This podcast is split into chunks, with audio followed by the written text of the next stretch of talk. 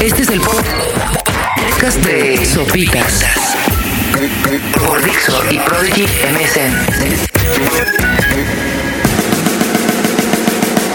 Sean todos ustedes bienvenidos de nueva cuenta a Dixo.com. Yo soy Sopitas y el día de hoy les quiero hablar sobre una encuesta que está. Ya les había platicado sobre, ¿no? sobre los hábitos alimenticios de los chilangos. Y ahora está muy cotorra esta también porque habla sobre eh, la manera en la que acostumbramos dormir los habitantes de la Ciudad de México. Fue realizada también por el periódico capitalino El Centro y llama mucho la atención. Por ejemplo, la hora favorita o la hora predilecta, la hora promedio para dormir por parte de los capitalinos llama mucho la atención porque uno pensaría que eh, ves un poco tarde, ¿no? O un poco temprano también.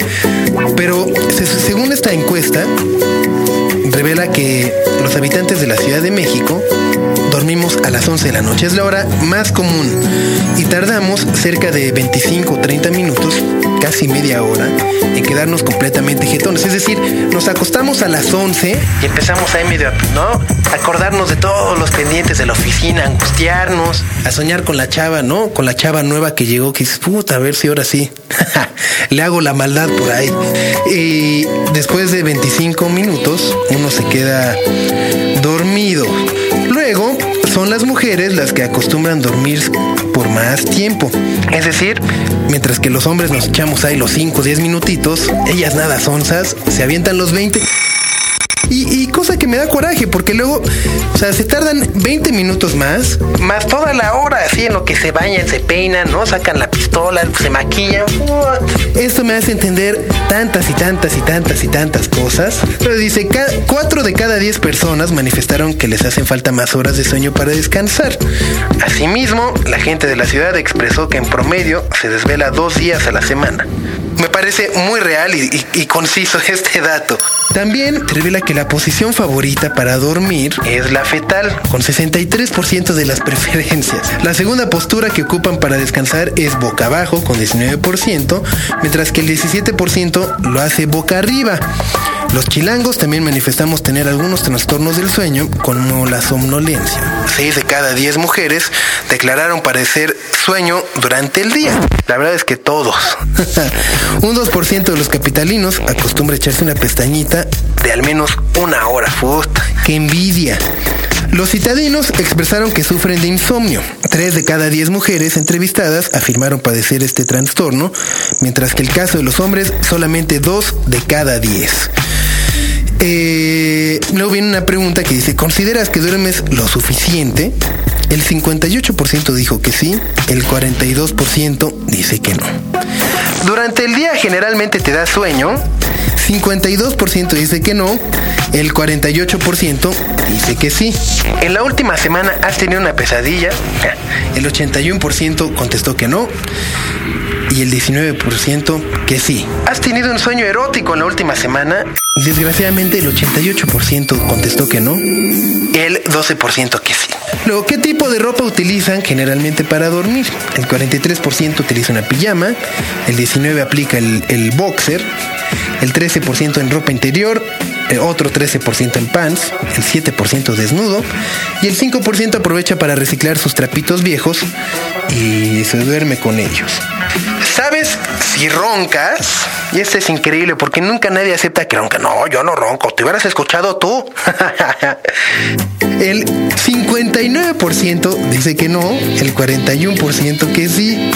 Y es que sí, luego es un relajo. Aunque aparte, luego también es... Eh, bueno, en los ronquidos muchas veces no les hacemos tanto caso, pero a largo o mediano plazo pueden provocar complicaciones eh, del corazón, cardíacas, ¿no? Y, el ronquido también es un reflejo de que uno no está descansando bien, es una mala posición para la respiración y de ahí que se genere eh, pues los incómodos ronquidos. Luego sí hay unos que te dan ganas de matar al de al lado, de, asfixiarlo ya para que nos deje dormir. ¿Sabes o te has dicho que hablas mientras duermes?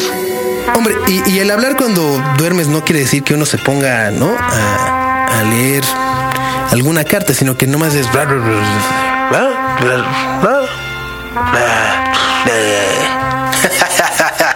Así que el 77% dice no saber si habla mientras duerme, mientras que un 23% así lo afirma. Luego, el 92% acostumbra dormir con la luz apagada, mientras que el 8% prefiere la luz prendida. El 16% dice tener miedo a la oscuridad y el 84% dice que es normal. Dice, otros datos de la encuesta expresan que problemas como roncar, ser friolentos y destaparse han causado conflictos de pareja, familiares, de amistad o de otro tipo a una de cada 10 personas y solamente el 20% de los que padecen estos trastornos acuden a un especialista. Sí, es muy importante. Sí, ya me sentí en el podcast de Fernanda Tapia. Pero no, es, es, muy importante realmente.